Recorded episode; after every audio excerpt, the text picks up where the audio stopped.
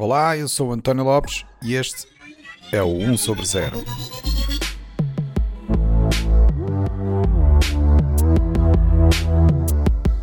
Este é o episódio 47, onde vamos conversar sobre a decisão de mudar para um carro elétrico. Olá, bem-vindos a mais um episódio do 1 sobre 0. No último episódio, nós fizemos uma série de previsões para 2021 e discutimos ao de leve alguns dos temas que achamos que vão ser marcantes neste novo ano. Isto é, se a, se a pandemia o permitir, claro. Um desses temas foi sobre os carros elétricos. Nessa parte do episódio, o Miguel Nogueira começou por fazer uma apresentação sobre o que serão os próximos lançamentos das conhecidas marcas, mas especificamente na área dos elétricos. E depois conversámos um pouco sobre o que nós achamos que ditará o sucesso ou não desses novos elétricos. Mas não desenvolvemos muito, para também não gastar muito tempo no tópico e, porque havia outros assuntos para discutir. Portanto, eu hoje decidi ter um episódio mais dedicado a este tema, mas de outra perspectiva. Eu próprio ainda não mudei para um veículo elétrico, é? e agora a escolha não falta e de tal forma que chega a ser confuso sobre que opção tomar. E assim sendo, achei que era uma boa ideia eu servir como uma espécie de cobaia para aqueles ouvintes que, tal como eu, estão indecisos sobre o caminho a tomar nesta área. Para isso, convidei o meu amigo Pedro Pinheiro, que já devem conhecer de outros episódios do 1 sobre 0, para me ajudar neste processo de decisão. Bem-vindo de volta ao 1 sobre 0, Pedro. Obrigado, António. E porquê o Pedro? Porque ele já percorreu ele próprio este caminho iniciando-se nos carros híbridos e depois passando para carros totalmente elétricos, como os que têm agora, e como tal penso que ele é adequado para ajudar a esclarecer algumas dúvidas. Vamos então começar? Primeiro de tudo, vamos pôr as escolhas possíveis na mesa. Que tipos de carros elétricos é que temos? Podes ajudar aqui a, explicar primeiro tudo quais é que existem e quais é que são as diferenças entre eles, Pedro? Os carros começaram uh, a aparecer como carros mais ecológicos, como o Prius, que não era um verdadeiro carro elétrico porque não se ligava à tomada, ou seja, tem motores uh, elétricos, tem um motor de combustão e os motores elétricos serviam para ter um motor de combustão mais eficiente, mas ao mesmo tempo não perder desempenho, mas também guardar alguma da energia gasta nas descidas e nas travagens para ser reutilizada de novo. Pronto. Mas não se ligavam à rede elétrica para carregar. Depois, a extensão lógica eh, disso foi fazer um carro exatamente como esse, com uma bateria maior e que dava para carregar, que são os plug-in hybrids, que são basicamente uh, como o Prius era antigamente, mas a bateria, em vez de dar para 2 ou 3 km, a bateria dará para 10, 20, 30, 40 km no máximo, mas tem um motor de combustão, que são os carros mais populares hoje em dia dos ditos elétricos, porque permitem um um tipo de, consumo, de, de, utilização em que a pessoa carrega eletricamente o carro durante a semana para ir ao escritório, para levar os filhos à escola, para, para isso tudo, mas não fica com as limitações que os carros elétricos têm para longas viagens, porque funciona também a gasolina ou gasóleo. Ainda há um intermédio que é parecido com os plug-in hybrids, mas não é exatamente igual, que são os carros elétricos com range extender. Qual é a diferença? A diferença é que no, os carros elétricos com range extender o motor não é um motor propriamente automóvel, é uma espécie de um gerador uh, elétrico a gasolina, normalmente, que serve para aumentar uh, a capacidade do carro ou a autonomia do carro, mas esse motor não propulsiona o carro diretamente. Para todos os efeitos, é um carro elétrico, mas que tem lá atrás um, um gerador. Sim, é como andar um carro elétrico com um gerador na mala. Pois, Pronto. E depois tem os carros 100% elétricos, uh, que são o grande salto que as pessoas têm medo de dar, porque é, se eu fico sem eletricidade, onde é que eu carrego, como é que eu carrego, como é que eu faço a minha vida, como é que eu viajo, uh, que são muito caros, pronto. Os plug-in hybrids são, de facto, muito práticos para pessoas que realmente têm percursos normais, uh, semanais, curtos, porque permitem uh, carregar, desde que tenham lugar para carregar em casa, já vamos aí mais à frente a questão económica, e os carros elétricos precisam de um planeamento mais profundo para ser como se utilizar, mas é possível. Eu faço uma média de, durante a semana, 180 km por dia, entre levar miúdos à escola, trazer miúdos à escola, todas as coisas que eu tenho que fazer numa zona geográfica um bocadinho mais lata e consigo uh, safar perfeitamente com um carro que não é com uma bateria relativamente pequena, uh, sem problemas. Já que nós agora já sabemos o que é que há a escolher do lado dos carros, vamos perceber também o que é que influencia a escolha. Isto é, para uma pessoa conseguir fazer uma escolha nesta área de veículos elétricos, tem também de perceber quais é são os fatores que podem influenciar essa escolha, não é? Portanto, que aspectos é da própria vida é, de cada pessoa é que essa pessoa tem que ter em conta para melhor definir a sua escolha? Há várias coisas que estão ligadas, não só com as características da vida da pessoa, mas as razões pela qual a pessoa quer mudar para um carro elétrico. Também, sim. Porque pode continuar com um carro de combustíveis fósseis, continua à venda e pode utilizar sem nenhumas restrições. Sim. Portanto, uh, não, não é essa a questão. Para a pessoa que querer mudar para carros elétricos, quer uma de três vantagens possíveis. Um, económica, porque os carros elétricos podem ser bastante mais económicos por quilómetro, uh, e depois eu falarei à frente porquê, do que os carros a combustíveis fósseis. Por uma questão ecológica, de uma pessoa dizer oh, alguém tem que fazer alguma coisa por melhorar o problema das emissões globais do planeta e pode começar por mim. E em terceiro lugar, uh, que foi como a Tesla chegou ao mercado, é eu quero um carro uh, com a potência e o arranque de um super carro com o preço de um carro relativamente normal. Ou seja, uma pessoa pode comprar um Tesla Model 3 Performance por 50 e poucos mil euros e que arranca mais depressa que a maior parte dos Ferraris. Uh, pronto. Então, a esse nível também, há pessoas que compram carros elétricos primariamente por essa razão, porque querem um carro muito rápido no arranque, muito desportivo. Pronto, há essas três razões. Combinando essas três razões, o que é que a pessoa quer, o que é que é a vida da pessoa em termos de deslocações. Se é aquela pessoa que só pega no carro uh, aos fins de semana e vai fazer muito poucos quilómetros por ano e não tem assim nenhum grande interesse a não ser económico, não vale a pena. Os carros, uh, mesmo os plug-ins, hybrids e os, e os carros elétricos, compensam se uma pessoa fizer muitos quilómetros ou se o carro for comprado por uma empresa porque 100% do IVA é recuperado e o carro é 100% amortizável, creio, se for uma empresa. Portanto, como indivíduos não compensa, como carros para carros de frota ou carros de, de, de benefícios extras uh, das empresas, sim, isso, isso compensa. Mas não compensa, uh, voltamos àquela questão de ser mais economicamente viável ou não. Portanto, as questões que a pessoa tem que levar em conta é quantos quilómetros que eu faço normalmente 90% dos dias? Pois, porque isso vai ditar a autonomia que precisa para o carro, não é? Sim, e pode inclusive ser dizer que um plug-in hybrid pode ser o carro perfeito, porque é um carro que depois permite ligar à segunda parte da pergunta é quando eu faço deslocações, faço deslocações grandes, pequenas, por exemplo, vou de Lisboa ao Algarve, vou de Lisboa visitar a família à França, uh, portanto estamos a falar de usos diferentes que muitas pessoas. Há pessoas que não vão nunca conduzir daqui até a França ou até a Alemanha, como há pessoas que vão, como há pessoas que vão fazer ski a Andorra, como há pessoas que, se calhar, raramente saem da, da zona onde moram. Ou então também as circunstâncias com que fazem as deslocações no próprio dia a dia. Por exemplo, eu até posso fazer 150 km por dia, mas se calhar faço, de, vou daqui 40 km para um sítio, depois tenho que ir visitar outro sítio, faço 50 km, depois faço mais 40. Sim, Portanto, sim. naquelas circunstâncias que eu até tenho pausas, não estou a fazer uma viagem longa, portanto não preciso ter um carro com autonomia de 150, preciso ter um carro, sim, se calhar com autonomia de 100, mas que vou tendo oportunidades para carregar ao longo da viagem, não é? Sim, isso entra depois na, nas questões das condicionantes dos carros elétricos. Tu falaste de autonomia, mas outro fator muito importante que as pessoas estão sempre a pensar em autonomia e não pensam que é a velocidade de carga. Portugal ainda está, a aumentar depressa a velocidade de, de, de, instalação de postos da rede pública. E para explicar um pouco às pessoas, eh, agora, o que, como é que funciona, seja um carro, um plug-in hybrid ou um carro elétrico 100%. Em relação ao carregamento dos carros, os carros podem carregar em AC, como qualquer eletrodoméstico, ou então podem carregar em DC, que são os carregadores rápidos uh, da rede pública, uh, chamados nível 3 e, e, e para cima. O, na verdade, os carregadores AC, o carregador está dentro do carro e basicamente o, aquela chamada wallbox, ou nós ligamos o carro, basicamente é um interruptor de segurança que serve para ligar ou não a eletricidade ao carro. Portanto, a velocidade que o carro carrega em AC depende do carro, regra geral, não só do que a energia disponível nas, nas tomadas. É, é o, o o menor dos dois que vai limitar o, a velocidade de carga. Um carro em AC com um carregador uh, pequeno e ou ligado a uma tomada com pouca potência, como 10 amperes, uma tomada normal, onde ligaria uma chaleira elétrica, poderia carregar 10 km de autonomia por hora. Ou seja, se uma pessoa tiver numa casa uh, o, biorário, nas 10 horas eh, de, de, de, energia mais barata, conseguiria carregar 100 km, que eu acho que para a maior parte das pessoas, para o seu uso uh, diário, chega e sobra. Portanto, não é preciso fazer grandes investimentos em carregadores. Muitas vezes o carregador que vem com o próprio carro, uh, que é uma, uma, caixinha que se liga na tomada e depois liga-se ao carro, che chegará para a maior parte das pessoas e não precisam de fazer grandes investimentos de infraestrutura.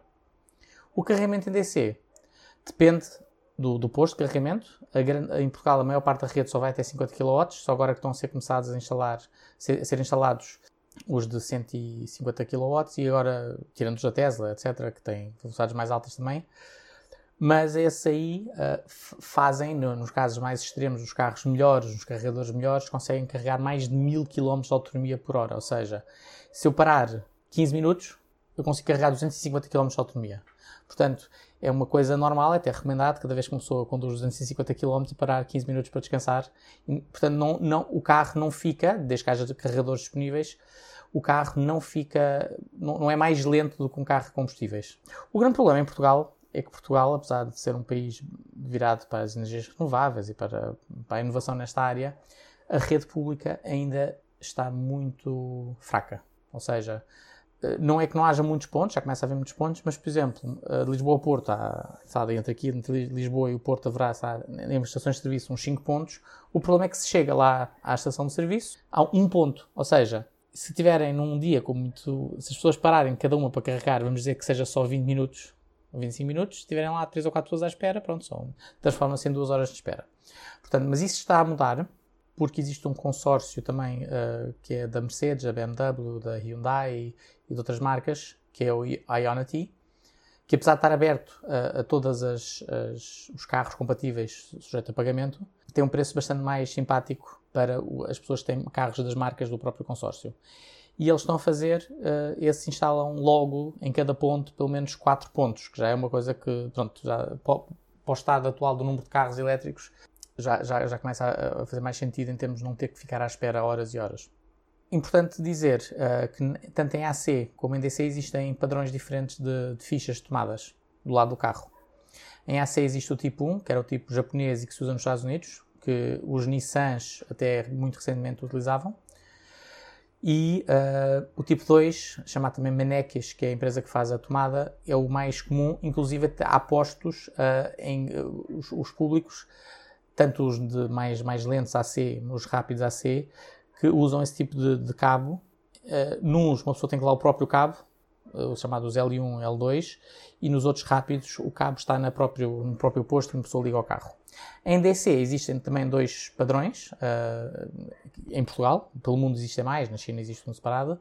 Um que é o, o, CCS2, que é o tipo 2 que nós temos aqui na Europa, o tal Menex, ligado mais o DC, e tem o sistema japonês, que é utilizado também pela Nissan e havia outras marcas, mas está a ser de, uh, abandonado para, para a Europa, ou seja, os carros japoneses elétricos estão a ser vendidos na Europa agora, vão passar a ter já o CCS2, que é o Shademo. A questão é que isso pode, inclusive, complicar um pouco a vida às pessoas, porque têm que ter adaptadores ou coisas do género. Há uns que não têm sequer adaptadores. Por exemplo, de, de, de CCS2 para Shademo não há adaptador, porque as tecnologias de comunicação são muito diferentes. Mas isso significa que a pessoa pode chegar a um posto e não ter a capacidade de carregar, é pode. isso? Pode, por exemplo, a Ionity, aquela rede que eu falei, só tem CCS2, ou seja, essa expansão da Ionity vai servir de nada para quem tiver um carro com CHAdeMO. Pois. Por exemplo. Portanto, é uma coisa a levar em conta, embora uh, estamos nesta fase de princípio, isto é tipo, ainda estamos na fase do Betamax versus VHS. é que está a saber a luta. O CHAdeMO era o beta, perdeu, e o CCS vai ser o que vai, vai vingar aqui na. Então, mas aqui fica um bocado complicado perceber qual é que a indústria porno vai utilizar, porque é normalmente esses que decidem pois. quem é que ganha nos standards. Não faço ideia. Mas na, existem já, uh, para os carros mais antigos, uh, que têm, têm demo e têm tipo 1, já começa a haver uh, oficinas, já porque existe sempre um mercado que aparece, não é? Claro. De conversões, ou seja, para converter o carro para usar o CCS2 e para usar o tipo 2 para ser um carro, mesmo que seja mais antigo e já, já começa a ficar um pouco mais obsoleto, esses carros e se essas conversões são possíveis já estão a ser feitas. Mas, portanto, isso é uma guerra que se há de decidir no futuro qual é que é o standard está, que irá não, já prevalecer. Está. Portanto, no, no, o novo Nissan Aria, que é o crossover novo da Nissan, uh, na Europa já vem com CCS2, já não vem Apesar de ser japonês, pois. Apesar de ser japonês, pronto. Uh, portanto, uma coisa que as pessoas têm que levar em conta quando estão a comprar um carro ou novo ou usado é quais é que são uh, as fichas que, que, são compatíveis com o carro, pensando que CCS2 é o futuro. Isto tirando, não falando do, do da Tesla, que na Europa usa o equivalente a um CCS2, mas é proprietário embora há conversas que a Tesla está em conversações para também abrir a rede deles com preços mais caros para outros, uh, como, exatamente como a Ionity. Pois. Portanto, no dia que fizerem isso, como a Tesla tem muitos carregadores e fizeram um investimento muito grande em rede, embora eu acho que eles também têm medo de se os preços não forem caros o suficiente, que os próprios utilizadores da Tesla de repente vejam -se sem capacidade para carregar os seus carros em viagens e deixem de comprar Teslas, porque é uma das grandes vantagens da Tesla é a rede de carregamento deles. Já agora, tu tens estado a falar disto, mas estás a falar de uma perspectiva de carregamento em postos públicos. Para as pessoas carregarem em casa é de facto necessário um setup especial. Tu explicaste que, pronto, tudo bem, isto pode ser visto como uma espécie de eletrodoméstico, uma espécie de telemóvel gigante, tu ligas à tomada, mas para todos os efeitos há cuidados a ter nesse sentido. É preciso ter uma potência mínima contratada em casa para se garantir que se consegue carregar um carro deste depende género? do número de quilómetros, depende do número de quilómetros que a pessoa vai fazer. Eu em casa tenho uma wallbox, porque, como eu disse, eu faço, chego a fazer mais de 200 km por dia. A minha carrinha no inverno tem uma autonomia dependendo da velocidade que eu ando, entre 170 e 180, no verão um bocadinho mais, e tenho uma wallbox porque eu não conseguiria carregar os 30 e poucos kilowatts que eu precisava para um dia com uma tomada de 10 amperes, nas 10 horas de vazio. E depois já vamos entrar na parte se vale a pena economicamente ter um carro elétrico. Portanto, uh, se uma pessoa fizer, tiver um carro eficiente ou um carro uh, uh, e não faça muitos quilómetros, qualquer tomada normal de 10 amperes vai servir. Na verdade, os carregadores não puxam mesmo os 10 amperes para não fazer cair o quadro, puxam 9, 9 e pouco, uh, ali no limite para, para, para, aguentar bem. E eu já carreguei o meu carro em qualquer tomada, vou visitar alguém, já sabemos, tens uma tomada em casa? Tem, então vamos, vamos lá almoçar e deixamos o carro carregado durante o almoço para ter os quilómetros para voltar. Mesmo que carregue só 10 km por hora de autonomia, já chega para depois chegar ao próximo carregador rápido se eu não tiver bateria quando cheguei a casa dessa pessoa, por exemplo. Pois, pois. E se as pessoas não tiverem capacidade de carregamento em casa, por exemplo, vivem num prédio, terceiro andar, não têm garagem, não há maneira de carregar. No trabalho também não têm uma garagem, também não têm um espaço onde possa pôr a carregar. Portanto, ficam circunscritas completamente à rede pública, não é? E, portanto, hoje em certo. dia isso pode ser uma decisão um bocado complicada face àquilo que até tu explicaste, não é? É uma decisão complicada por duas razões. Um é a disponibilidade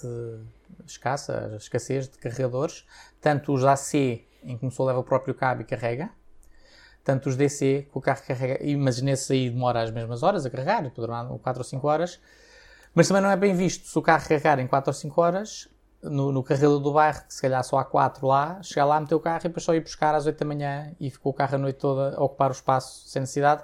Pois. Inclusive, uh, para isso não, não acontecer, uh, já começa a haver os postos que te cobram não só pela eletricidade, mas pelo tempo que estás lá mesmo que não estiveres a carregar. Portanto, mas também é chato uma pessoa chegar a casa às 10 da noite e depois ter que ir às 3 da manhã desligar o carro para dar lugar a outra pessoa. Portanto, não, é, não, não, não, é prático. Uh, isso faz mais sentido, se calhar, no, no, uh, perto do escritório, em que a pessoa chega de manhã, arranja o carregador, carrega o carro, à hora do almoço sai, tira o Exato. carro de lá e já está com o carro carregado.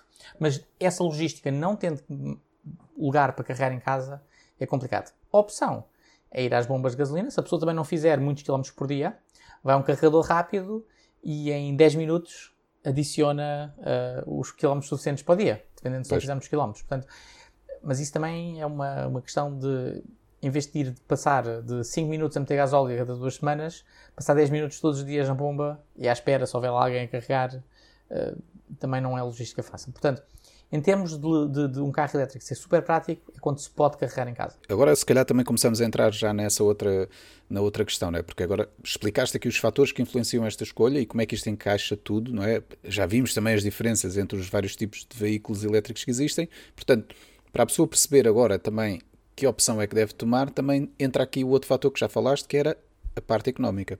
Que é, de certa parte... forma, como é que as pessoas podem considerar esse fator económico face à situação em que têm. Portanto, aquilo que estavas a explicar agora era que se a pessoa não tiver capacidade de carregamento ou em casa ou no trabalho, se calhar é uma decisão que, que não é evidente, não é? Escolher ainda a via é, de um carro é. elétrico. É.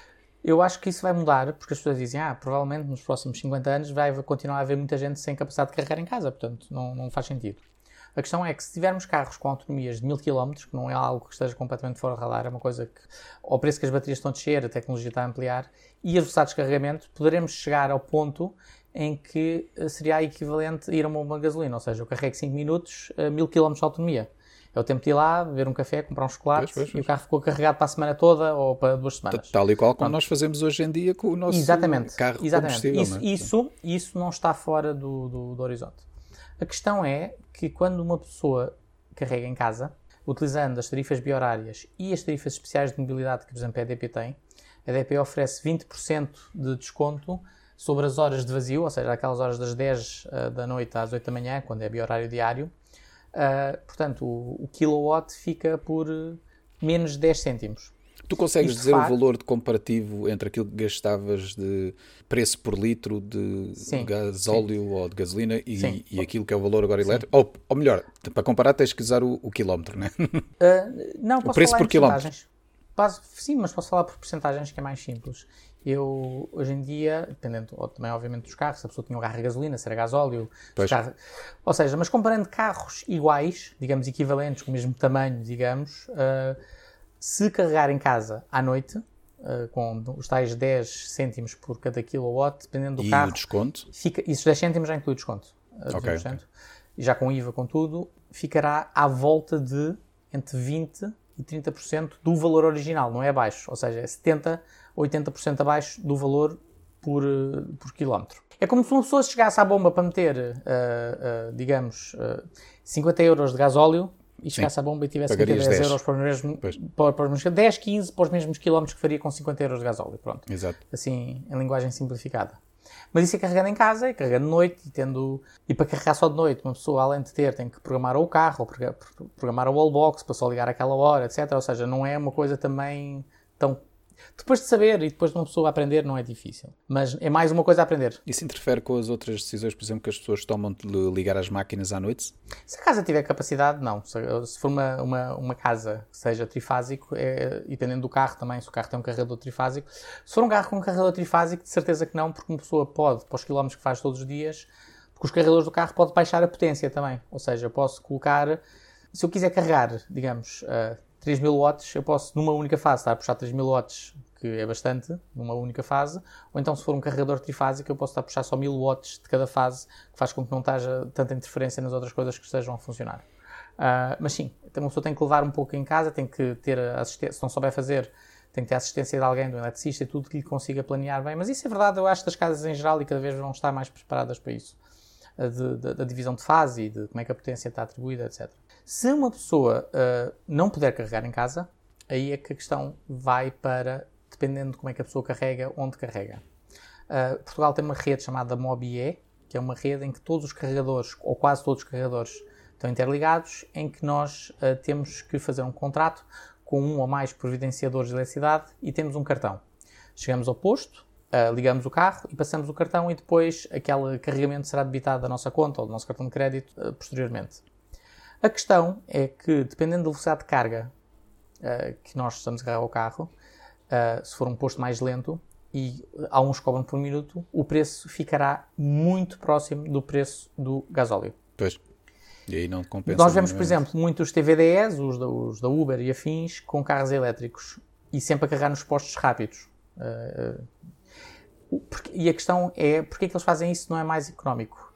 Por causa daquela questão da vantagem fiscal. Como as TVDEs são empresas, podem amortizar muito mais, podem receber o IVA todo de volta, podem amortizar o carro todo, que não poderiam fazer se fosse um carro de, de combustíveis fósseis. Portanto, isto tem uma, tem uma vantagem. Ah, além de que os carros elétricos em Portugal não pagam IUC, não pagam o imposto sobre a, o- a aquisição de- do carro, ou seja, é, é- só paga IVA. E, em geral, o que eu tenho, a experiência que eu tenho visto é que os carros elétricos têm seguros um pouco mais baratos. Menos manutenção. Ah, tem, tem seguros mais baratos e ah, isso é outra questão que isso. A manutenção é completamente diferente. Ah, a experiência que temos é de poucos anos, não é? De- Dos carros elétricos. Temos, temos carros elétricos há 10 anos, sendo que o carro elétrico mais antigo de massa ah, em circulação é o Leaf, da primeira geração, e há Leafs de 2011, ótimos hoje em dia, que nos leva aqui a um outro ponto da questão económica e de- da- da- dos carros elétricos que as pessoas têm que levar em conta, que é a degradação das baterias. Pois. As pessoas ouvem histórias de horror que a cada X anos tem que pagar 20 mil euros uma bateria nova e não compram um carro elétrico. Vimos recentemente esse- isso a acontecer, que saiu nas notícias, aquela história de, de- de quem tinha os Leafs, que quando chegou à altura de trocar as baterias, pagaram um Sim. valor exorbitante equivalente ao, ao valor de um carro Sim. normal. Isso foi uma bastante infeliz da parte da Nissan e também não está a levar em conta o que é que as baterias estão a evoluir agora. Ou seja, como eu disse, aparecem sempre mercados ah, novos de- deste tipo de coisas, em que, por exemplo, agora Leafs já é- começaram a aparecer muitas oficinas e empresas que já fazem baterias recondicionadas, fazem trocas de baterias até para potências maiores, fazem todo o sistema para adaptar baterias de uns modelos para os outros ah, e preços que são 6 mil, 7 mil, 8 mil euros, ou seja, dependendo da, da, da, da bateria que se queira. portanto, isso até vai ter tendência a baixar.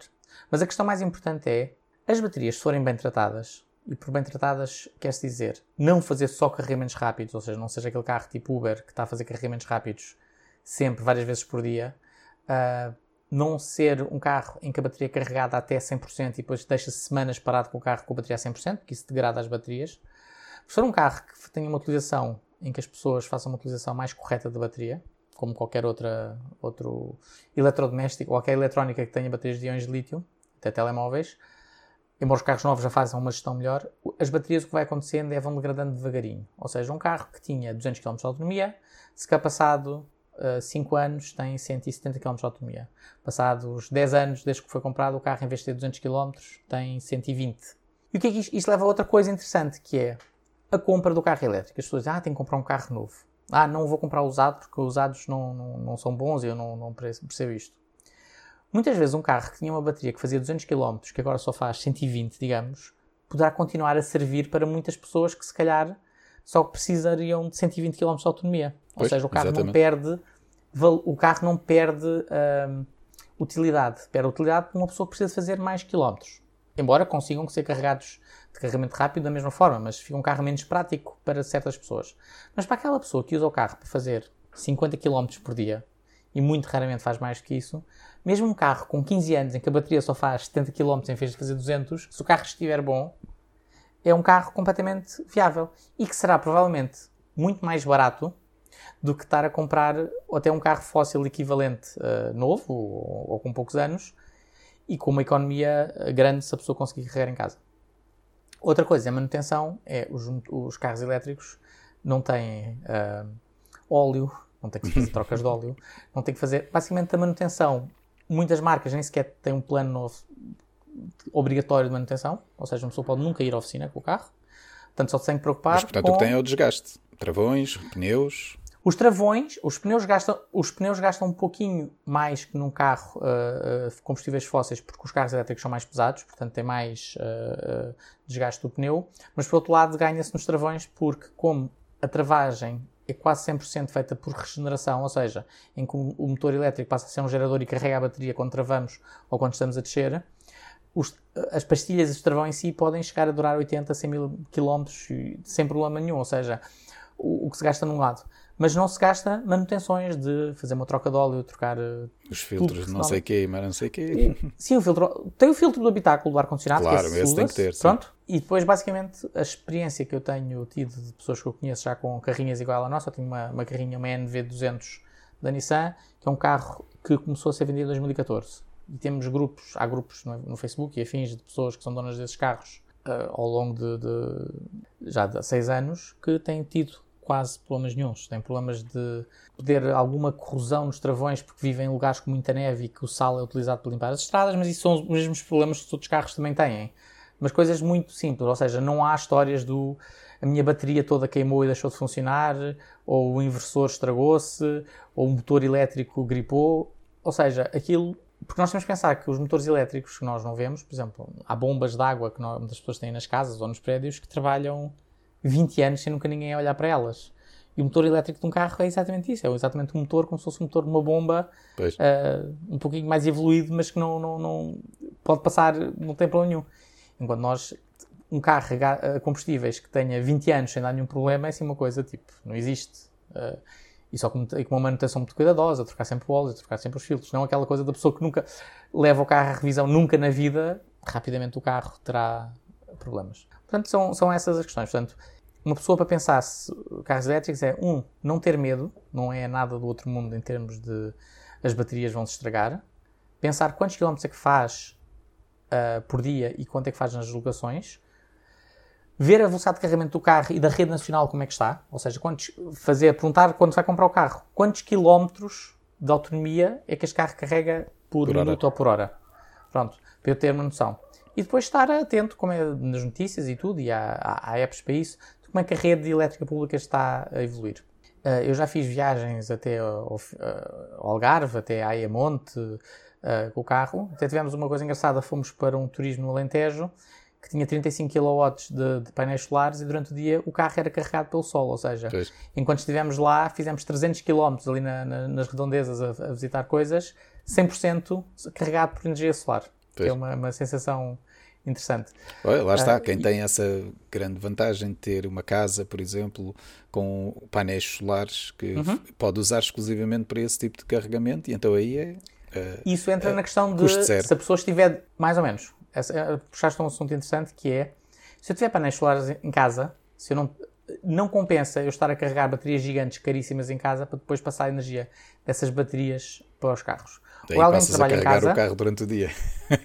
sim, mas muita gente não está em casa durante o dia. Portanto, eu acho que pois. o investimento mais interessante será as empresas que têm interesse nisso, ou haver uh, benefícios fiscais, acho que era para, para as empresas, instalarem painéis solares para poderem carregar os carros dos seus funcionários durante o dia, porque isso Exato. era uma coisa que ia fazer muita diferença em termos da, da carga uh, na, na, rede pública do carregamento dos carros. Mas pronto, mas o, a linha final é comparar as necessidades, o que é que nós estamos à procura e porque é que nós queremos mudar o, para o carro elétrico, se temos ou não capacidade de carregar em casa, que viagens é que fazemos e nossos quilómetros por dia. E a gestão da ansiedade também de cada pessoa em relação à autonomia, não é? Não há, eu acho que em Portugal, eu acho que não há, não há, não há, porque a autonomia, o carro eh, faz a autonomia que diz lá, a não ser que a pessoa depois, pronto, mas isso é a mesma coisa ficar sem combustível se a pessoa também vê que aquilo está no fim e começar a andar mais depressa.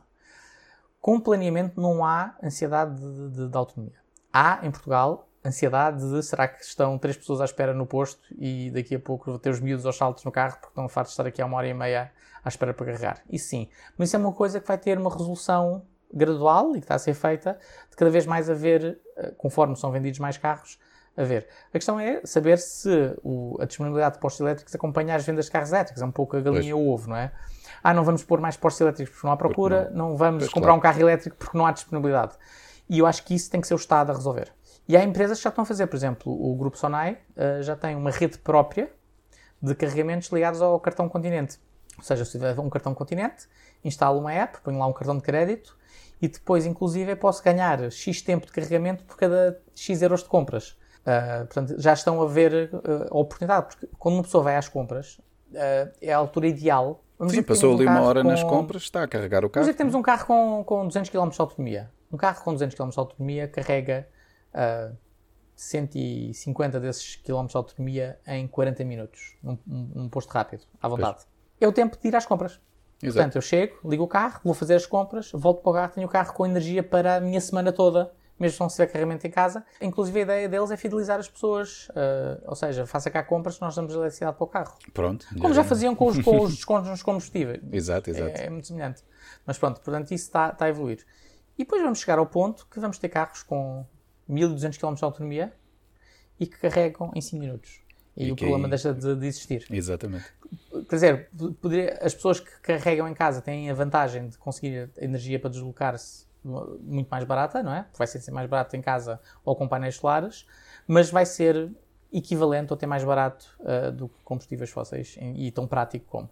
Mas estamos, estamos a ver uma coisa, se calhar, há 10 anos. Portanto, como a transição real começou com a Nissan, com o Leaf e com a Tesla há 10 anos atrás, praticamente, se daqui a 10 anos já tivemos a, em paridade de preços dos carros, em termos de paridade de energia e de conveniência, acho que 20 anos foi uma transição muito rápida. Pois. Então, mas eu comecei no início do episódio com a ideia de que eu serviria de cobaia aqui. Portanto, também gostava agora de expor aqui a minha situação e, e perceber que conselho é que tu me podias dar. Portanto, eu sou uma daquelas pessoas que, eh, quando não estávamos nesta altura de pandemia, eu trabalhava presencialmente e fazia cerca de 50 km por dia. Efetivamente, essa era uma circunstância em que me parece que fazia todo o sentido optar por um, um, carro elétrico, porque fazer 50 km por dia não é um problema de autonomia mesmo. Poderia comprar um carro, até inclusive uh, usado, e mesmo que não tivesse a bateria Sim. nas melhores condições, se tivesse 100 km de autonomia, dava-me perfeitamente para este género de circunstância do dia a dia. Mas agora a situação mudou, não é? E portanto trabalho maioritariamente em casa e faço muito poucos quilómetros por dia, inclusive só para levar as crianças ao, ao, ao colégio e voltar. E de vez em quando tenho que ir trabalhar uh, presencialmente. Portanto, diminuiu muito o número de quilómetros que faço durante a semana e, e tenho esta. Há bocado tu também referiste, não é boa ideia ter um carro elétrico parado. Não faz mal aos carros elétricos estarem parados. O que faz mal é os carros elétricos estarem parados com as baterias ou muito cheias ou muito vazias, uh, acima de 70, 80 e abaixo de 20%.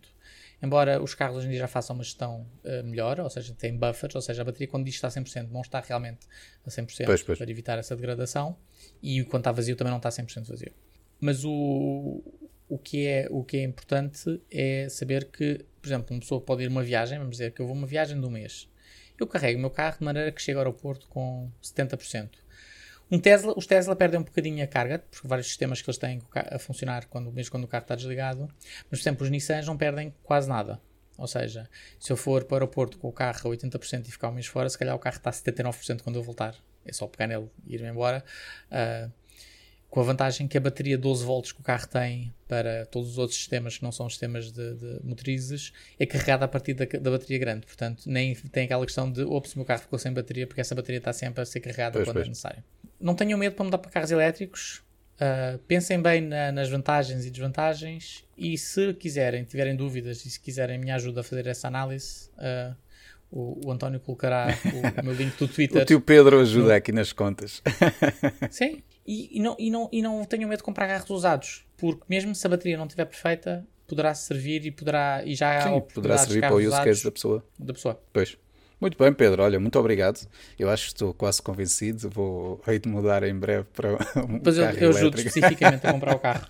exato, exato. Mas isso aconteceu, engraçado, uh, só para terminar, tu disseste que tu, no teu caso, passaste em casa a fazer menos quilómetros, que foi a realidade de muitas pessoas. No pois. entanto, 2020 foi o ano em que, à volta do mundo, não só pela disponibilidade extra de carros uh, que estão a aparecer no mercado, uh, mas também as pessoas estão a comprar mais carros elétricos do que nunca, ou seja, não houve uma pausa. As quedas dos carros convencionais baixaram bastante, até porque as pessoas estão com menos capacidade económica em média, não é? Em geral nos países, mas a compra de carros elétricos disparou uh, enormemente. Eu, eu, sei que os números são pequenos de, inicialmente, mas, por exemplo, na Noruega, já mais de 50% dos carros à venda hoje, as vendas de carros hoje são elétricos. Mas eles também têm outras circunstâncias da, da rede que suporta, não é? A rede de carregamento. Sim, porque criaram. Exato. É a questão do ovo e da galinha. Criaram esses incentivos. Se, se tivesse havido uma maior e mais rápida implementação de postos, as pessoas não tinham tanto medo e as pessoas tinham comprado mais carros elétricos já. Pronto, portanto, é aquela questão. Tem que alguém chegar-se e dizer ainda não há procura, mas vai haver e eu tenho que criar essa disponibilidade. Pois bem. Ok, Pedro. Muito obrigado. Obrigado, António. Aquele abraço e muito obrigado pela ajuda. Obrigado. O 1 sobre 0 é um podcast produzido por mim, António Lopes. As músicas são da autoria do Rui Carmo. Se quiserem saber mais sobre o podcast, aconselho-vos a visitar o site 1sobre0.com onde poderão encontrar mais informação sobre os diversos convidados e sobre cada episódio, incluindo as várias notas e referências que fazemos durante as conversas. O podcast só é possível porque tenho um grupo de amigos fabuloso que me ajuda, desafia e contribui grandemente para o meu bem-estar emocional. Se quiserem entrar no nosso mundo louco de conversas sobre o futuro, podem começar por visitar o site oneoverzero.org. E lembrem-se, se gostarem do podcast, partilhem com os vossos amigos. Se não gostarem, partilhem com os vossos inimigos. Até à próxima!